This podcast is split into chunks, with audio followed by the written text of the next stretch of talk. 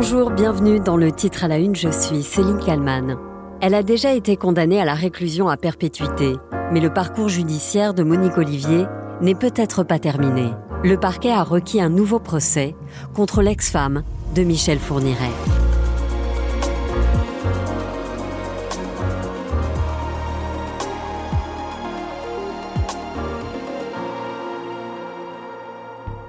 Du couple diabolique, elle est la seule à être encore vivante. Michel Fourniret, tueur en série, pédocriminel, violeur, est mort il y a deux ans. Il avait 79 ans. Surnommé l'ogre ou le monstre des Ardennes, Fourniret a avoué une dizaine de meurtres. Des meurtres où il n'a pas toujours agi seul. Sa complice s'appelle Monique.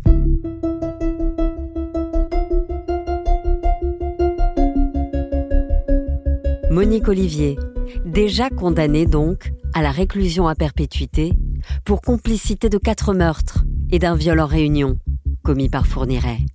Elle a aussi écopé de 20 ans pour complicité dans un cinquième meurtre, également commis par le tueur. Mais cette fois, Monique Olivier, 74 ans, pourrait être jugée seule dans trois affaires. Complicité d'enlèvement et de séquestration, suivie de mort sur Estelle Mouzin en 2003, mais aussi pour complicité d'enlèvement et de séquestration d'une part, et de meurtres précédés, suivis ou accompagnés de viols d'autre part, sur Johanna Parish et Marie-Angèle Domès. C'était en 1988 et 1990. Il revient désormais à la juge d'instruction, Sabine Kéris, de trancher sur la tenue ou non d'un procès. S'il avait lieu, ce procès serait le premier du pôle Cold Case, dédié aux affaires non élucidées. Il pourrait se tenir dans six mois.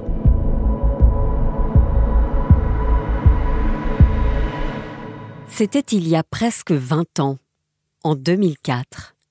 Michel Fourniret avoue le meurtre de plusieurs jeunes filles, en France et en Belgique. Fourniret confirme en partie les déclarations de sa femme, en partie seulement car Monique Olivier l'accuse de neuf meurtres au total. Parmi les victimes présumées, Elisabeth Brichet, 12 ans, au moment de son enlèvement en 1989 près de Namur. C'est donc sa femme, Monique, qui a fini par révéler que son mari était un monstre. Ce monstre, elle le rencontre en 1987, d'une manière plutôt inhabituelle. Alors qu'elle feuillette le magazine catholique Le Pèlerin, elle tombe sur une petite annonce. Prisonnier aimerait correspondre avec personne de tout âge pour oublier solitude. Monique Olivier aussi est seule à ce moment-là. Alors, elle décide de débuter une correspondance avec cet homme, qui n'est autre que Michel Fourniret ils vont tisser des, relations malsaines euh, et ils vont, dans le cadre de leur correspondance, élaborer un véritable pacte criminel. J'ai jamais vu ça. Monique Olivier finit par rencontrer Fourniret en prison. Il est déjà incarcéré à Fleury-Mérogis pour agression sexuelle. Quand il sort de prison, ils vivent ensemble. Six mois plus tard, Monique Olivier participe à l'enlèvement d'Isabelle Laville, 15 ans de silence et de complicité commencent. Monique Olivier a vu son monstre de mari réaliser l'impensable. Et elle l'a aidé. Et pendant des années, elle n'a rien dit. Une voisine de l'époque, témoin de leur mariage, raconte que le couple Fourniret ressemblait plus à un couple de façade et que le monstre ne s'intéressait pas du tout à sa femme. Euh, jamais un mot gentil, jamais des mots doux, jamais. C'est plus ou moins copain. Ça faisait, ils étaient plus ou moins copains, monsieur et madame Fourniret. Ils faisaient pas un couple euh, normal. Elle vous a confié des choses plus, euh, plus intimes? Bah, disons que plus intime, oui, que. apparemment, Michel n'avait pas plus d'attirance pour elle que ça. Jusqu'en 2003, Fourniret va commettre des meurtres, des viols. Sa femme, sera parfois au volant de la camionnette, lors des enlèvements notamment. Mais ce ne sera pas le cas le 26 juin 2003, en Belgique, près de Namur. Ce jour-là, Fourniret kidnappe Marie Ascension. Elle a 13 ans. L'adolescente est attachée à l'arrière de la camionnette blanche. Pendant que Fourniret conduit, elle réussit à se libérer. J'ai vu que c'était marqué ouvrir ici. Euh, et j'ai appuyé dessus et voilà, sauveur. L'adolescente est alors secourue par une automobiliste qui lui propose de l'accompagner au commissariat. Sur la route, par hasard, elle croise la camionnette blanche et note sa plaque. BMP 967. Quelques heures plus tard, Michel Fourniret est arrêté chez lui. Il n'oppose aucune résistance et reconnaît les faits. Fourniret, alors âgé de 61 ans, est placé en détention provisoire pour l'enlèvement de Marie Ascension. La personnalité et le mode opératoire de Fourniret interrogent évidemment les enquêteurs. Ces derniers apprennent par la police française ses antécédents de délinquants sexuels. Ils relancent alors les enquêtes sur des disparitions récentes d'enfants en Belgique. Fourniret, lui, ne lâche rien. Alors les enquêteurs décident d'impliquer sa femme dans cette quête de la vérité. Écoutez le procureur général de la Cour d'appel de Reims. On se dit que quelqu'un qui vit avec un homme aussi mystérieux que celui-là depuis dix ans a certainement vu des choses. Et quelques jours avant que Fourniret ne sorte de prison, car aucune preuve n'a été trouvée, Monique Olivier avoue. Après des années d'un silence criminel, l'épouse dénonce enfin son mari. Selon elle, c'est bien lui qui aurait tué Céline, Manania, mais aussi bien d'autres. Elle évoque huit meurtres, la plupart en France. Monique Olivier nous a donné des éléments, euh, je dirais, euh, euh, en vrac. Il fallait ensuite les, les établir, euh, vérifier euh, la véracité de, de ses propos. Devant les enquêteurs, après des mois et des mois de silence, Fourniret va finir par avouer plusieurs meurtres, mais pas tous. Monique Olivier, elle, l'a aidé dans sa chasse meurtrière. Elle lui a aussi fourni des alibis. Michel Fourniret dira même de sa femme qu'elle a été le catalyseur de ses crimes. C'est donc désormais à la juge d'instruction Sabine Kéris de trancher si oui ou non Monique Olivier doit une nouvelle fois faire face à la justice.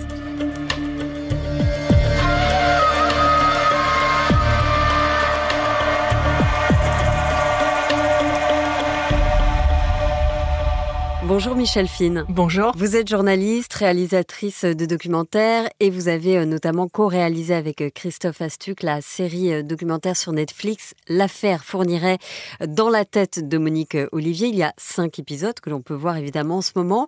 La gardienne des secrets, c'est le titre que vous avez donné à l'un des épisodes de la série, le dernier.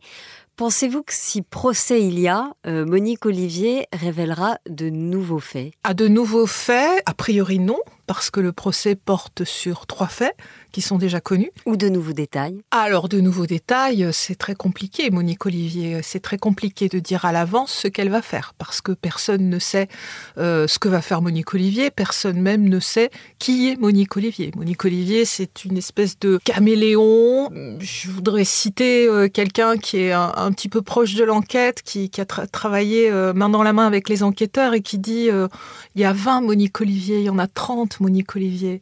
Les, les gens qui ont travaillé avec elle de, de, très très près sont incapables de vous dire qui est vraiment Monique Olivier. Alors ce qu'elle va faire, ce qu'elle va dire, on n'en sait rien du tout. Personnalité complexe, donc Monique Olivier, on a longtemps cru qu'elle était soumise.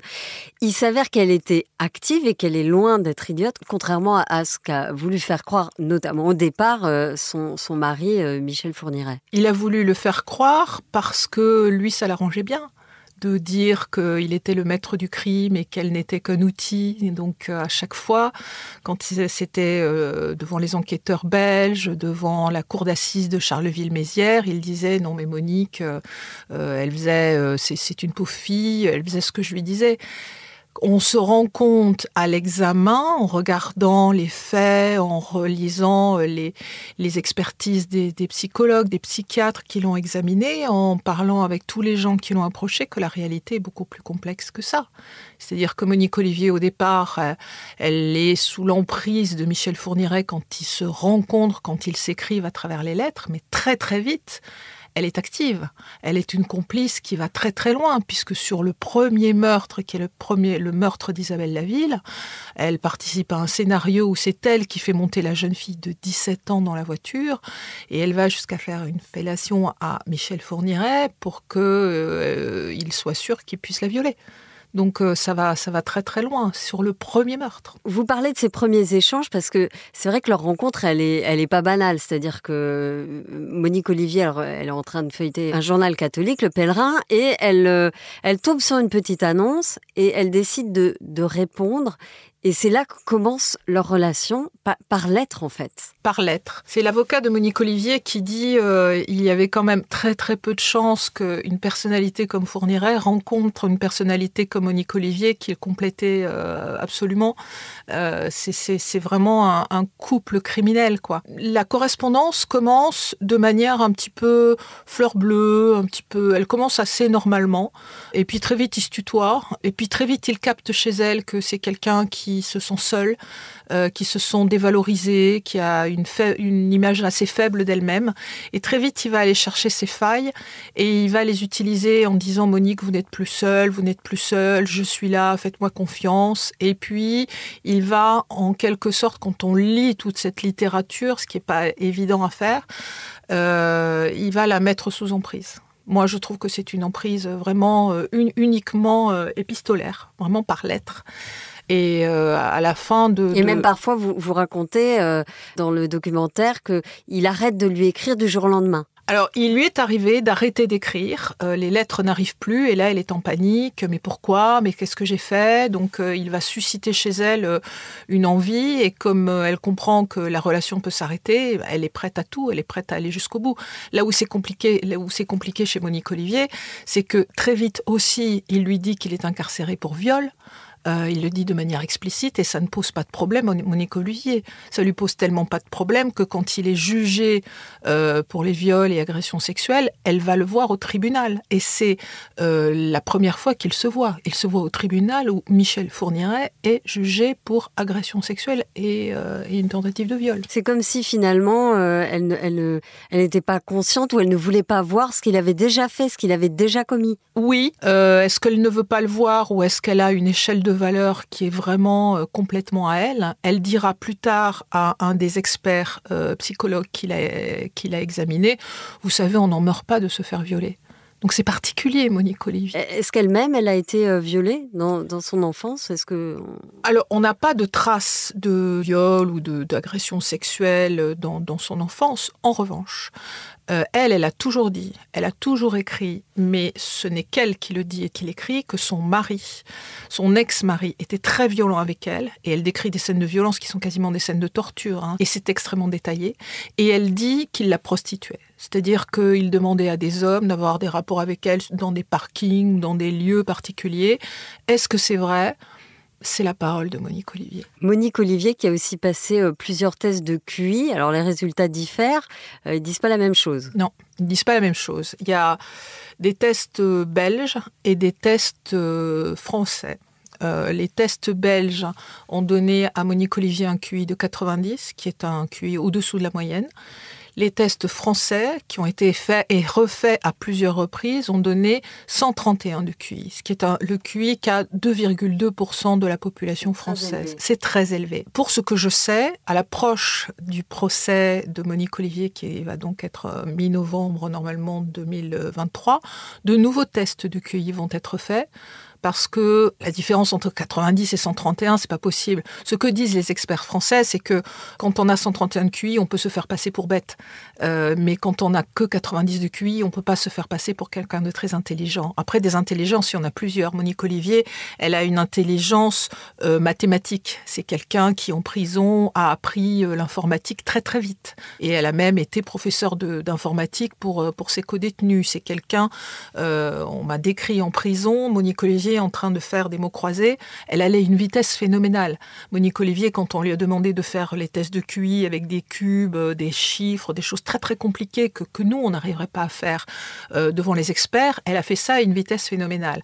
Après, elle n'a pas d'intelligence émotionnelle, aucune. Elle a aucune empathie, elle est... Euh, voilà. C'est quand même un animal à part. Et finalement, elle, elle finit quand même par, par craquer, par dire la vérité. En tout cas, une partie de la vérité. dire oui, il a tué telle et telle et telle jeune fille et j'étais là. Alors, Monique Olivier, elle finit par parler, mais il faut l'interroger, la réinterroger, la ré réinterroger. C'est un travail de titan. C'est un travail de titan. Ça a été un travail de titan pour les, pour les Belges qui ont fait un gros boulot et qui l'ont quand même interrogé toutes les semaines, quand Michel Fourniret venait d'être arrêté pour euh, tentative de viol en Belgique, et elle, elle était en liberté, il la faisait venir toutes les semaines. Et toutes les semaines, il l'interrogeait. Il lui cassait les pieds. Il voulait lui dire, le, le message c'était on ne lâchera pas, on ne lâchera jamais. Et au bout d'un an, au bout de 120 interrogatoires quand même, un interrogatoire tous les trois jours, à lui faire répéter les mêmes choses, à lui faire, euh, à lui poser les mêmes questions, ils ont fini par, avoir, par l'avoir à l'usure. Et c'est là que, en 2004, elle a fini par avouer euh, huit meurtres de jeunes filles. Cette fois-ci, pour euh, l'enquête sur la disparition d'Estelle Mouzin, ça a été la même chose.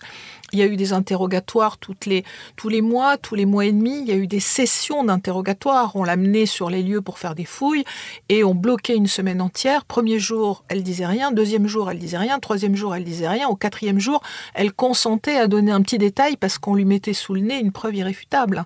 Donc, elle, arrive à avancer, Monique Olivier. Elle arrive à aider la justice, mais euh, il faut avoir qu'elle est face à elle des gens euh, qui lâchent pas, quoi, qui sont sûrs qu'ils vont y arriver, et surtout qui aient travaillé et qui aient des éléments d'enquête à lui opposer. Parce que si vous n'avez pas d'éléments factuels, bah, elle avoue pas. Elle sait que sans preuve, elle n'a pas besoin d'avouer. Exactement. C'est une professionnelle de l'interrogatoire. Aujourd'hui, elle est en prison. Elle a changé euh, d'établissement. Sait-on comment elle se comporte en prison? Alors, ce qu'on sait, euh, on, a, beaucoup moins d'éléments qu'à Rennes. Moi, j'étais allée euh, interroger à Rennes, j'ai rencontré ses co-détenus, j'ai rencontré les gens qui, ont gardé Monique Olivier. Là, sur Fleury-Mérogis, je n'ai pas fait ce travail-là. La seule chose que je sais, c'est qu'elle est à l'isolement, à sa demande parce que euh, quand elle était à Rennes, elle avait beaucoup de, de co-détenus euh, qui étaient un peu sa garde rapprochée en quelque sorte. Et ces co-détenus l'ont trahi de son point de vue parce qu'elles sont allées raconter, comme Monique Olivier leur, avait raconté, euh, notamment l'enlèvement d'Estelle Mouzin. Elles ont contribué à l'enquête. Donc elle s'est sentie trahie par ces filles dont elle pensait que c'était ses amies et elle a demandé à être à l'isolement. Et donc qu'est-ce qu'elle risque, si j'ose dire, de plus aujourd'hui, Monique Olivier? Priori, pas grand-chose de plus. Elle a déjà été condamnée en 2008 à perpétuité avec 28 ans de peine de sûreté, ce qui est quasiment la peine maximale. Elle est théoriquement libérable en 2032. On va voir euh, si elle peut être. Je suis pas sûre qu'elle puisse être euh, condamnée à une peine supérieure parce qu'il faudrait qu'il y ait eu acte de torture et de barbarie pour euh, pour être condamnée à une peine supérieure. Donc il y aura peut-être confusion des peines. Donc voilà, elle risque rien de plus. Je vous remercie beaucoup, Michel Fine, réalisatrice de documents vous avez, je le rappelle, co-réalisé avec Christophe Astuc la série euh, documentaire sur Netflix L'affaire fournirait dans la tête de Monique Olivier. Il y a cinq épisodes que l'on peut voir euh, donc en ce moment sur cette plateforme. Merci à vous. Merci. Et merci à Sophie Perwaguet pour le montage de cet épisode. Merci à vous de l'avoir euh, écouté. Vous pouvez le partager, le commenter, le noter sur toutes les plateformes de podcast. Quant à moi, eh bien, je vous donne rendez-vous demain pour un nouveau titre à la une.